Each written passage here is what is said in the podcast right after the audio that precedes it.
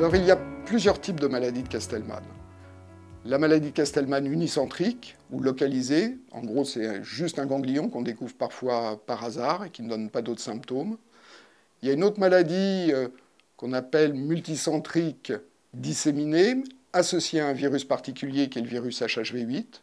Et puis il y a une maladie qu'on appelle multicentrique idiopathique. Idiopathique, ça veut juste dire qu'on ne sait pas à quoi elle est due, qui se caractérise le plus souvent par de la fièvre, une altération de l'état général, une perte de poids, parfois chez l'enfant un arrêt de la croissance, et puis surtout l'apparition de ganglions qui peuvent se situer n'importe où dans le corps, d'une grosse rate ou d'un gros foie. C'est ça en général qui révèle une maladie de Castelman multicentrique. On ne s'est pas tellement alerté, c'est surtout Gersante qui nous a dit un soir euh, J'ai mal partout à mes articulations, euh, regarde, je suis un petit peu gonflé, euh, il y a quelque chose qui ne va pas. Voilà, c'était l'été de ses 6 ans. Ça aurait dû passer dans les, semaines qui suivaient, mais on s'est rendu compte que ça passait pas. Gersante se plaignait toujours de ses articulations et qu'elle avait mal. On a commencé à lui faire des prélèvements qui ont commencé à nous inquiéter parce qu'on nous parlait d'aller faire des biopsies, d'aller chercher des ganglions. Donc nous, on découvrait ces mots-là qu'on ne connaissait pas la maison.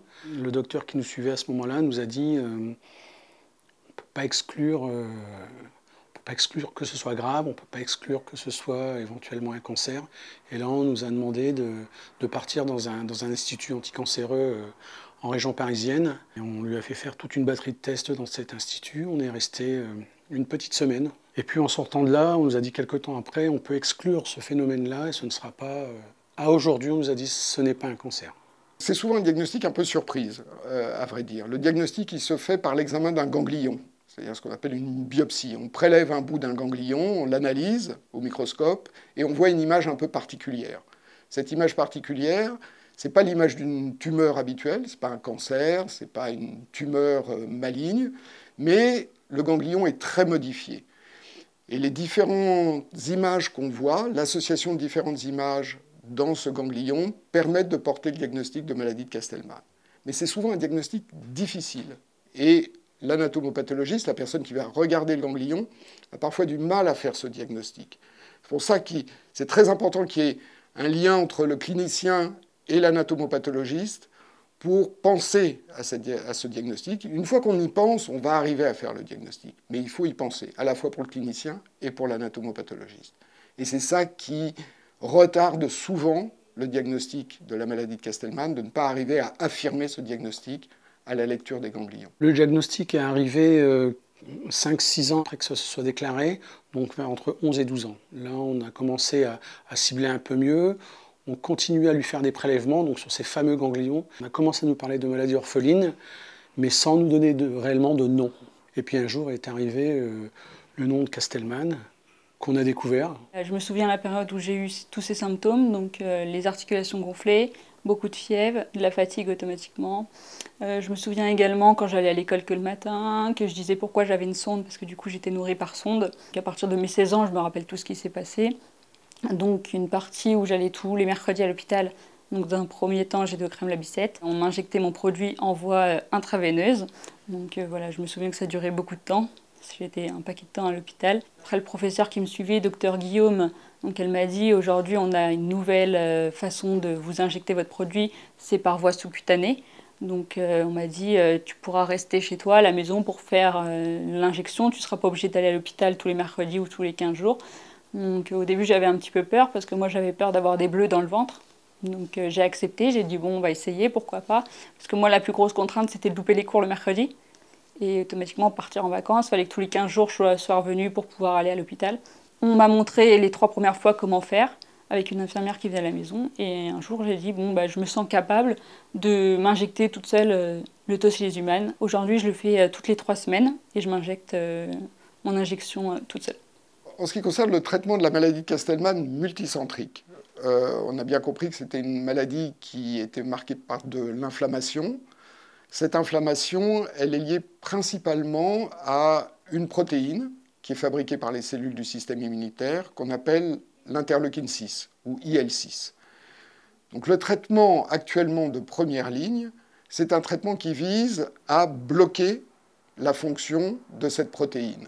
On dispose de plusieurs traitements qui sont dans la catégorie des immunothérapies, des anticorps, qui vont soit cibler directement cette protéine, soit cibler le récepteur de cette protéine sur les cellules pour bloquer son action. Et dès qu'on bloque l'action de cette protéine, le résultat est spectaculaire, c'est-à-dire qu'on peut s'attendre à avoir une réponse très rapide, en quelques jours, de voir la résolution des symptômes. Le revers de la médaille, c'est qu'il s'agit d'un traitement suspensif, c'est-à-dire qu'on est obligé de maintenir ce traitement pour maintenir l'effet. Alors on peut envisager avec le temps d'essayer d'alléger progressivement le traitement, mais quand on l'instaure, on ne sait pas pour combien de temps on va le laisser. C'est ça l'envers de la médaille de ce traitement très efficace. Euh, la transition, c'est un moment que je redoutais. J'avais peur de ce passage-là. J'ai voulu euh, pousser, repousser, repousser. Un jour, euh, docteur Guillaume m'a dit Bon, bah, Gerson, maintenant tu es grande. Il va vraiment falloir que changer de service, aller dans un nouvel hôpital. donc, je suis arrivée à l'hôpital Saint-Louis il y a maintenant deux ans, donc en 2019. Et elle m'a dit, je vais vous accompagner, donc toi et tes parents, à voir le nouveau professeur, le professeur qui va te suivre, le professeur à qui je vais transmettre ton dossier. Donc là, on était tous les cinq autour de la table pendant un rendez-vous de deux heures. Donc pendant deux heures, ils ont débriefé sur euh, la maladie, sur le dossier. Et voilà, c'est ce qui a vraiment permis de faire la transition. Donc euh, voilà, elle m'a dit que j'allais être dans les mains d'une nouvelle équipe, d'une bonne équipe. Et là, c'était agréable. Ce qu'on peut attendre dans les années à venir, c'est d'encore mieux comprendre le mécanisme de cette maladie pour arriver à ce qu'on appelle des thérapies ciblées. Une thérapie ciblée, ça veut dire qu'on va décortiquer ce qui se passe dans la cellule, essayer de comprendre la voie d'activation qui ne fonctionne plus bien pour avoir un médicament qui va agir spécifiquement sur, euh, sur cet axe.